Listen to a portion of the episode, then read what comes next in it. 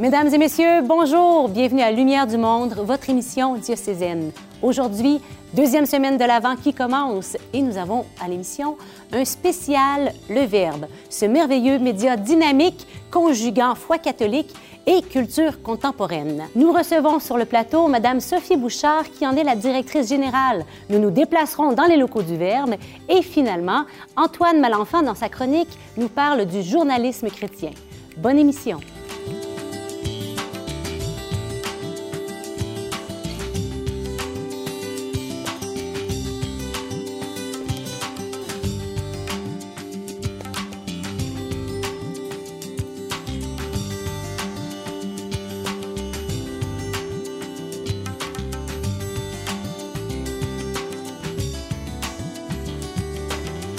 L'histoire de sa vie et celle du Verbe sont indissociables. Si elle a trouvé la foi grâce à l'informateur catholique, qui est l'ancêtre du Verbe, aujourd'hui, elle la transmet au quotidien par le Verbe. Nous recevons Sophie Bouchard. Bienvenue à l'émission, Sophie. Merci. C'est une grande joie de t'accueillir. Je suis bien contente d'être là aussi. Merci. Alors aujourd'hui, tu nous partages ton cheminement de foi. Alors, tu as vécu tout un parcours qui t'a conduit jusqu'au Christ. Oui. Que s'est-il passé? Ben, euh, en fait, euh, ce qui s'est passé, c'est que, bon, j'ai été élevée euh, pas vraiment dans la foi, là, parce que j'habitais seulement avec ma mère. Mes parents ont divorcé, j'avais 4 ans. Et, bon, donc, on ne parlait pas vraiment souvent de la foi à ce moment-là. mais à 16 ans, disons que la vie était plus compliquée pour moi et pour ma mère. Mm-hmm. Et elle m'a invité à aller habiter avec mon père, changer de ville, habiter à Montréal. Et mon père avait fondé euh, Esprit Vivant à l'époque et continuait de faire cette œuvre-là avec son épouse, euh, Evelyne, qui était la rédactrice en chef. Euh, donc, moi, je suis arrivée là un peu brisée. Brisée, brisée, oui. Oui, brisée. Euh, j'étais défaite. Euh, j'avais, été dans plusieurs directions euh, qui n'étaient pas saines pour moi. je suis tombée dans la drogue. J'étais vraiment une, vraie rebelle, une vraie rebelle. Et mon père, avec qui j'avais presque pas eu de contact, m'a accueilli comme ça, à bras ouverts, mais ça a été un petit peu difficile pour lui aussi. C'était tout qu'un ajustement des deux côtés, disons. puis son épouse, qui, euh, elle, avait quand même pas mal de vécu, puis euh, a fini par être comme un pont entre mon père et moi. Puis c'est, euh, je dirais, en grande partie grâce à elle aussi que la foi est arrivée dans ma vie. Parce que au moment où je vivais toute la détresse, je suis, le suicide de mon, de mon amoureux de l'époque, bon, tout ça, elle, elle m'a, euh, elle m'a parlé, elle m'a pris sous son aile, puis elle a pris soin de moi, puis elle m'a aidé à voir euh, que peut-être Dieu est là et m'écoute. Fait qu'il prend soin de moi. Un visage important, donc, euh, cette belle-mère-là qui est présente. Je, je dirais, oui, c'est un visage très important.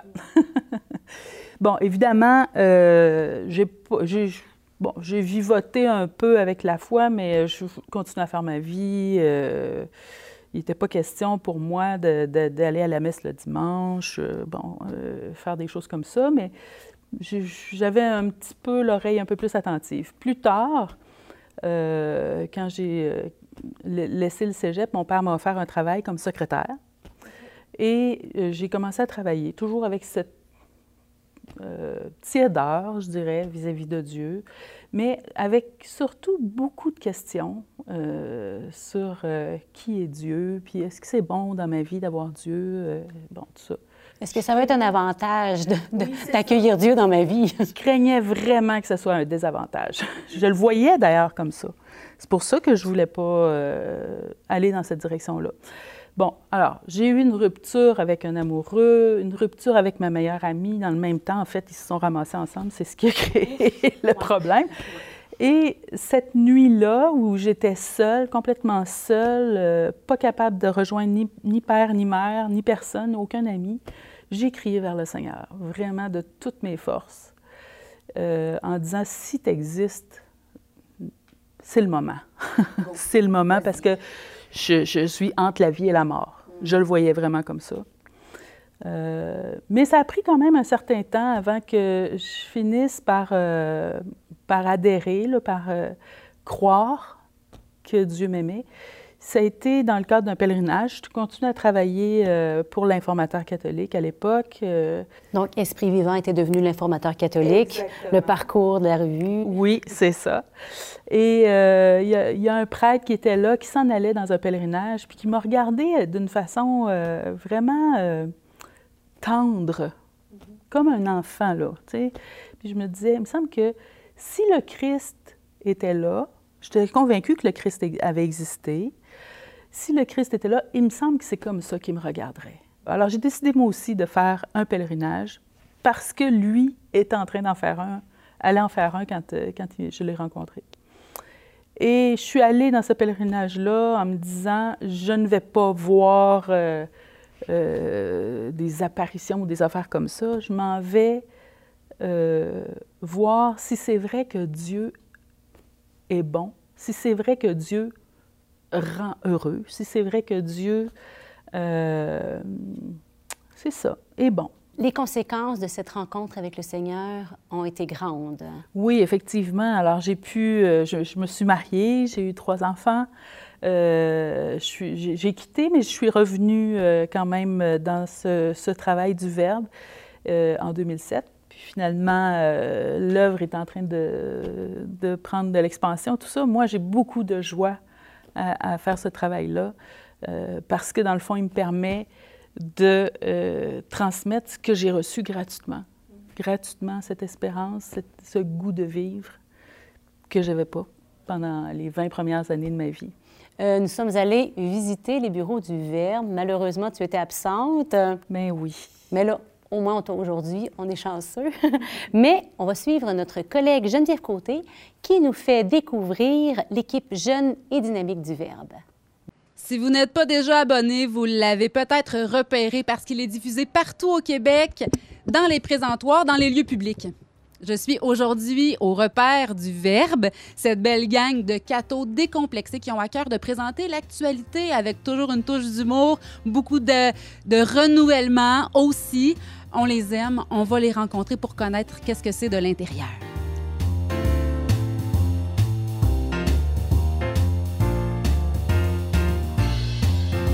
Le Verbe, c'est un magazine d'esprit catholique qui tente de conjuguer la foi et la culture. Euh, on se conçoit un peu comme un pont aussi avec euh, la société euh, et l'Église. Donc, on tente de faire parvenir l'Église un peu à l'extérieur en sortie pour parler au monde. Puis aussi, on amène ce qui est bon et beau dans la société vers l'Église pour le montrer aussi à l'Église. Donc, c'est un peu ça notre mission. James, tu es rédacteur en chef adjoint. Qu'est-ce que ça mange, ça, en hiver? Qu'est-ce que tu fais? C'est quoi tes tâches, tes responsabilités ici au magazine Le Verbe? Bien, comme, comme le titre le dit, hein, je suis l'adjoint du rédacteur en chef euh, qui est absent actuellement, Antoine Marenfant, que vous connaissez peut-être. Et euh, voilà, donc moi, le rédacteur en chef et moi supervisons la rédaction du Verbe, c'est-à-dire on traite et on analyse tous les contenus qui sont décidés par l'équipe et qui vont être diffusés dans nos, dans nos plateformes. C'est nous qui assurons la ligne éditoriale concrètement. Euh, qu'est-ce que ça représente? Ben, c'est de réviser des textes, c'est d'en commander, d'envoyer des journalistes traiter de certains sujets, décider sous quel angle on va traiter tel sujet. Et euh, par exemple, pour la radio aussi, moi, je m'occupe peut-être plus précisément de la radio euh, comme coordonnateur. Donc, c'est moi qui va chercher des invités, des chroniqueurs, qui va m'entendre avec eux sur le contenu de chaque chronique et qui va planifier les enregistrements notamment. Alors, plusieurs membres de l'équipe, je pense, sont en télétravail, mais il y en a quelques-uns ici qu'on va pouvoir aller rencontrer pour découvrir un peu ce qu'ils font. On commence avec Florence qui est ici à l'accueil. Si vous appelez au verbe, c'est elle qui répond. Bonjour Florence. Bonjour. En quoi est-ce que le verbe, euh, ça connecte avec toi? Pourquoi travailler ici? Parce que tu pourrais bien travailler ailleurs. Qu'est-ce qui fait que tu as choisi de travailler ici au verbe? Euh, eh bien, écoutez, c'était un peu le hasard euh, lors d'une messe. Ils se sont présentés. Nous, c'était la première fois qu'on venait ici. Et puis, euh, j'ai eu comme un petit coup de foudre sur leur publication. Je me suis dit, oh mon Dieu, cet humour catholique, ça fait tellement du bien. voilà, donc il y avait une fraîcheur qui se dégageait, donc même sans avoir encore vraiment lu. Bon, je me suis présentée comme ayant besoin d'un emploi, puis ça s'est bien, ça s'est bien trouvé, ça, les compétences ont matché, voilà. Donc voilà, moi c'est cet enthousiasme là qui au quotidien et l'espérance et l'abandon aussi, parce qu'en ne vivant que de dons avec cette salaire, c'est pas rien, qui m'ont impressionné et puis qui m'ont attiré en même temps. Avec les besoins de la COVID, les bureaux ont été réappropriés pour d'autres. En tout cas, là, on s'en va dans le bureau de la directrice générale euh, du Verbe, Sophie. Sophie Bouchard, qui n'est pas là, qui est en télétravail. Alors, son bureau a été réquisitionné par Ambroise. Allô, Ambroise? Bonjour. Alors, Ambroise, toi, tu es ici depuis plusieurs mois déjà. Euh, qu'est-ce que tu fais? Quelles sont tes tâches, tes responsabilités ici? Moi, je suis ce qu'on appelle un édimestre. Donc, je m'occupe de tout ce qui est web, blog. Je prends les textes, puis je les mets en ligne. Par exemple, là, je révise un texte de, de M. De. Euh, ben, il n'y a pas grand-chose à réviser, là. C'est un... Euh, il écrit très bien. Puis, je vais le mettre sur le site Internet. Je vais ajouter des images, des citations pour que ça disons pour que ça paraisse bien, que ce soit propre, net. Et puis en quoi le verbe touche à tes valeurs, toi? Pourquoi tu travailles ici plutôt qu'ailleurs?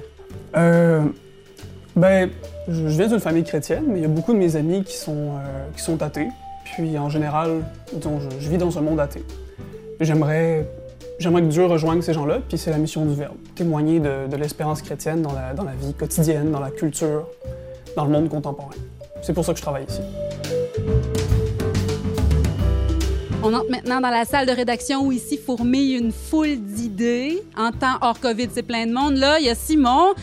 Salut Simon. Bonjour Geneviève. Alors toi ici, tu portes plusieurs chapeaux. Quels sont-ils? Qu'est-ce que tu fais de ton quotidien? Euh, d'abord, euh, je coordonne et anime l'émission de radio On n'est pas du monde en ce moment. Euh, je pilote aussi nos numéros spéciaux qui sont très beaux. Le prochain va être sur le thème de la visitation.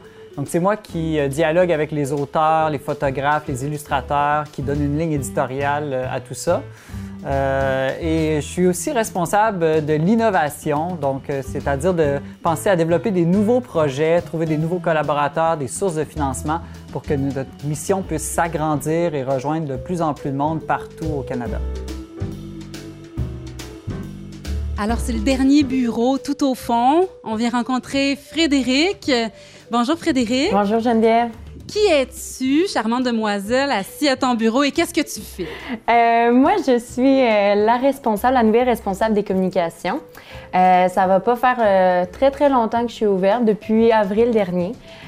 donc, mon travail en tant que tel, c'est bien sûr de publier les articles quotidiens qui sortent, donc sur nos réseaux sociaux, Facebook, Twitter. on a aussi un Instagram, donc moi, je réponds aux commentaires, aux messages de nos abonnés. Euh, j'écris l'infolette hebdomadaire également, les communiqués de presse quand un magazine sort. Je fais de la publicité sur nos différents médias, etc. Ça termine tellement bien ce reportage, la vérité, la bonté et la beauté.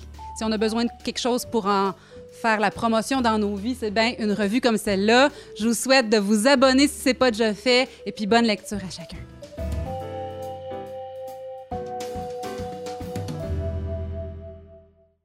Merci à l'équipe du Verbe et à Sophie pour son merveilleux témoignage. Un autre grand absent du reportage est nul autre que son rédacteur en chef, et je vous le présente, mesdames et messieurs, c'est notre ami chroniqueur Antoine Malenfant.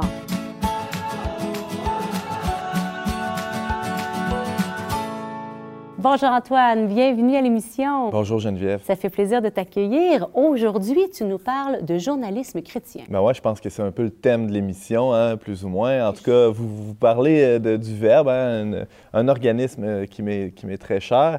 Euh, d'ailleurs, j'y œuvre depuis sept ans à peu près comme, comme rédacteur en chef avec beaucoup de joie au, sein d'une équipe formidable. Hein. Vous avez pu les voir dans, dans les images que euh, qu'on vient de voir. Ben, le journalisme chrétien, moi, j'avais envie de parler de ça un peu plus largement, euh, comme, comme, mise en contexte peut-être de ma chronique. Là, euh, j'avais envie de réfléchir aussi à, la question de la vie intérieure. Ça, peut paraître un peu loin un de l'autre. Là. Tu, vas, faire les liens. Ah oui, ah oui. Faites-moi confiance. On, on, y va étape par étape. Pourquoi la vie intérieure? Parce que avec le, le- ma dernière chronique parlait, ma dernière chronique parlait du téléphone. hein. Euh, C'était un peu rétrograde. J'avais envie de, de- retourner à des vieilles technologies. Euh, ben, la vie intérieure, on pourrait même parler de la vie de l'esprit ou euh, même la vie intellectuelle. hein, ça fait partie de ça. Euh, je pense que comme chrétien, on a, euh, c'est un, aspect qu'on peut parfois écarter. hein. On va être parfois plus porté, certains sont plus portés sur la prière, d'autres sur les activités ou les, actes charitables. Mais la vie, intérieure, ça comprend bien sûr la prière, mais ça comprend aussi de, de se nourrir l'esprit de toutes sortes de manières. Et je pense qu'une bonne nourriture de l'esprit, c'est d'avoir des bonnes lectures. Et bon, vous voyez, vous me voyez venir, hein, ça, tranquillement, hein, c'est ça. Alors, des, des bonnes lectures, ça peut vouloir dire beaucoup de choses. hein. Il y a les, les pères de l'Église qu'on peut lire, il y a toutes sortes de, de- de- de très bons livres qui sont publiés assez régulièrement. Euh, mais moi, je suis toujours triste quand on constate que euh, nos librairies, euh, qu'elles soient religieuses ou les librairies plus généralistes, ont de la misère ces temps-ci. Bon, vont, s'en sortir en vendant des livres de recettes, c'est une bonne chose, c'est bien, bien euh, et des livres de croissance personnelle, mais je pense que comme chrétien, on, a, j'aime pas le mot devoir, mais certainement un appel à nourrir cette vie intérieure-là. En tout cas, il ne faut surtout pas la négliger. Puis, Quand on euh, nourrit la vie intérieure, ça nourrit activement notre vie de foi aussi, notre Ah vie ouais, de prière et notre, vie, notre action charitable. ne serait-ce que lire des, vies, des- lire des vies de saints, par exemple, c'est très édifiant. Euh, lire des, euh, C'est motivant même. des livres de spiritualité, il y en a, il y en a une pléthore. de- Parlez-en à votre libraire, justement. Une autre façon de se nourrir aussi, et là, je ne veux pas juste prêcher pour ma paroisse euh, du Verbe, là, euh, mais y c'est c'est de lire des reportages chrétiens. Et il y, y en, existe plein des revues chrétiennes, vous en connaissez d'autres. Il y en a ici au Québec, il y a Pastoral Québec qu'on connaît ici dans le diocèse. Il y, il y en a aussi en, en Europe, euh, on peut même s'en procurer, ceux qui lisent l'anglais. euh, du Tu peux en nommer quelques-unes peut-être? Bien sûr, euh, ben, du côté euh, européen, il y a Famille chrétienne, il y a La Vie, il y a le, le journal La Croix, qui est une version magazine aussi. De, de- de notre côté ici, ben, il, y a- il y en a tout plein. Allez sur le site de l'AMECO, hein, vous allez découvrir qu'il y a la revue Relations, qui est plus dans- sur les enjeux sociaux, Pastoral Québec, que je viens de noter pour les, les enjeux plus diocésains à Québec. Euh, je pense aux, aux revues des, aux grandes revues des, des sanctuaires qu'on a au Québec, la revue Notre-Dame, euh, la, la- la revue euh, Saint- Saint- Sainte-Anne, le Messager de Saint-Antoine. Je pourrais continuer la liste comme ça pendant longtemps. Et le verbe. Et le verbe. Bon, euh, euh, ce qui est intéressant euh, dans, dans le journalisme chrétien, c'est que c'est un journalisme qui est. euh, je vais reprendre une autre formule qui m'est chère, qui est du monde, euh, euh, qui, est dans le monde, mais qui n'est pas du monde. Et ça, je pense que ça, nous donne un regard particulier sur, sur les événements qu'on euh, décide de traiter. D'abord, dans le choix des événements, parce que des événements, il y en a tous les jours sur toute la Terre. Il y en a plusieurs par seconde, des événements, il faut, les choisir. Déjà, ça, c'est un travail éditorial qui est très important. On, choisit d'en écarter et d'en aborder d'autres. Ensuite, une fois qu'on les a choisis, envoyer le bon journaliste. Euh, tout de suite en tête me vient un, très beau reportage euh, qu'on a publié récemment d'Yves Casgrain, qui est allé à la rencontre des, euh, des organismes qui s'occupent des marins. Euh, des marins, euh, ben, en fait, euh, ça s'appelle la pastorale des, des- des mers. Euh, et, et je pense que des gens qui, sont, qui travaillent sur les ports, qui accueillent les, les marins qui viennent d'un peu partout dans le monde. Il y en a aussi qui travaillent sur les bateaux. Il y a des aumôniers sur les grands paquebots. hein. C'est des choses qu'on ne sait pas. Des choses qui nous sont inconnues totalement. Là. Alors, le journaliste chrétien, et Yves Casgrain dans ce cas-là, a pu nous, nous donner accès à, à un pan du, du monde, mais avec un regard chrétien, c'est-à-dire en, ayant toujours en tête euh, la foi, la charité, l'espérance aussi. C'est beau, c'est beau et c'est, j'aime que tu pointes le fait qu'il y a toujours la foi, l'espérance et la charité qui sous-tend Ouais. ce journalisme, cette, cette nouvelle qui veut se greffer à la bonne nouvelle, hein, au Christ, bonne nouvelle, qui a une bonne nouvelle pour le cœur de chaque être humain. Merci Antoine. Ça me fait plaisir, Geneviève. Nous passons maintenant à notre deuxième capsule de l'Avent. Nous nous rendons aujourd'hui chez la famille Rousseau-Masson. Alors qu'ils confectionnent des décorations de Noël fait maison, ils nous parlent de la préparation à Noël. Mais attention, la préparation du cœur.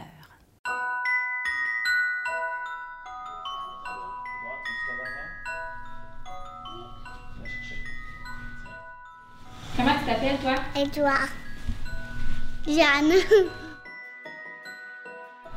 干嘛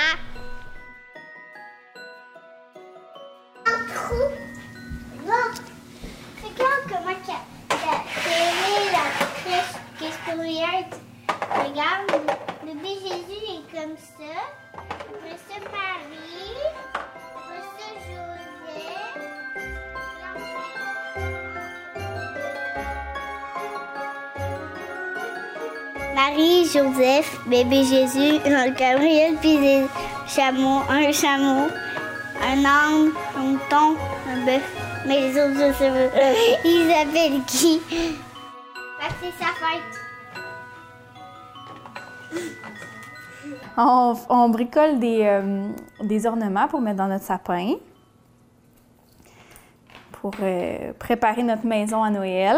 On se prépare à accueillir Jésus dans notre cœur. Jésus qui, à chaque année, euh, renaît.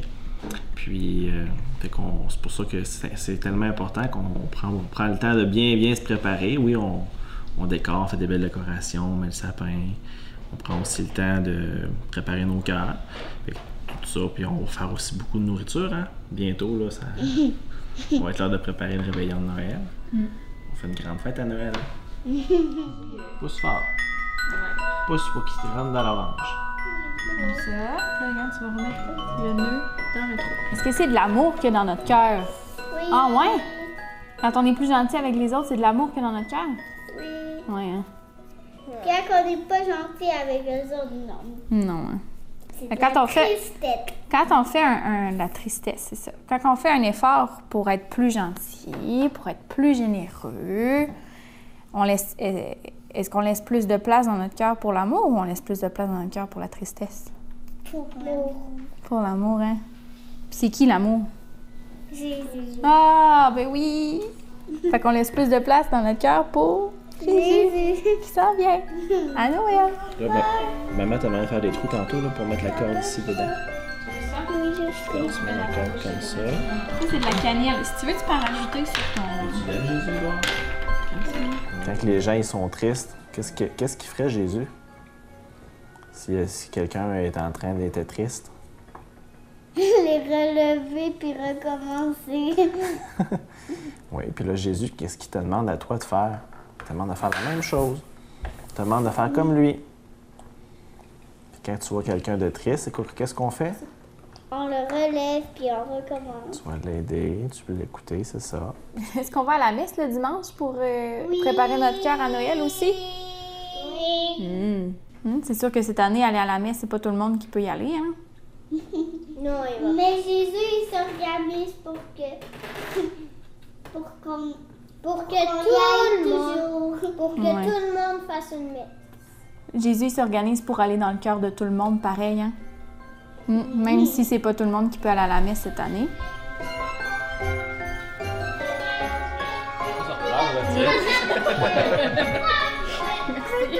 À lui, ça pourrait être notre, ça pourrait être notre sapin à oui d'amour. Hmm? À chaque fois qu'on fait quelque chose de beau pour une autre personne, gratuitement, on va aller mettre une décoration dedans. Penses-tu que ça va bien préparer notre cœur, ça? Non, on va, pr- on va prendre. Ben non, ben on, va, on va les enlever puis on les remettra à- pour chaque fois qu'on va mettre qu'on va faire un oui d'amour. C'est comme, c'est comme si c'était ton cœur, le sapin. Puis là, ben si on veut si on veut que notre sapin soit beau, il va falloir euh, On faire plein de oui d'amour. là comme j'ai fait. Mhm. Ça va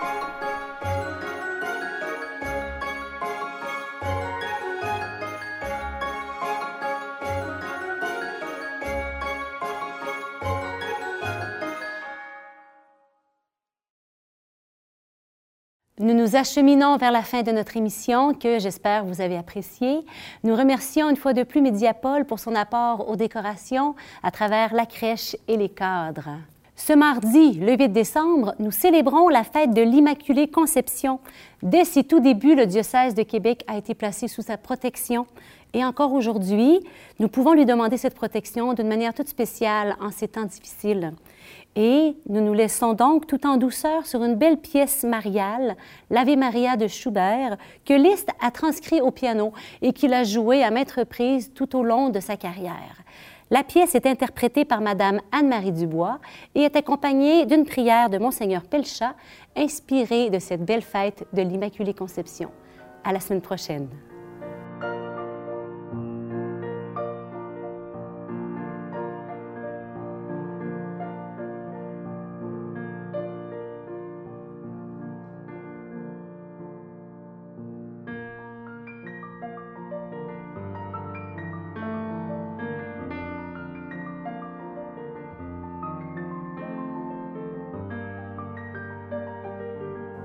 Réjouis-toi, comblé de grâce.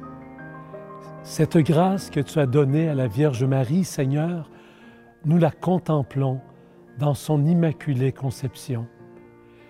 Et nous te demandons en cette fête, puisque tu l'as préservée de tout péché, par une grâce venant déjà de la mort de ton Fils, accorde-nous, à l'intercession de cette Mère très pure, de parvenir jusqu'à toi, purifier nous aussi de tout mal.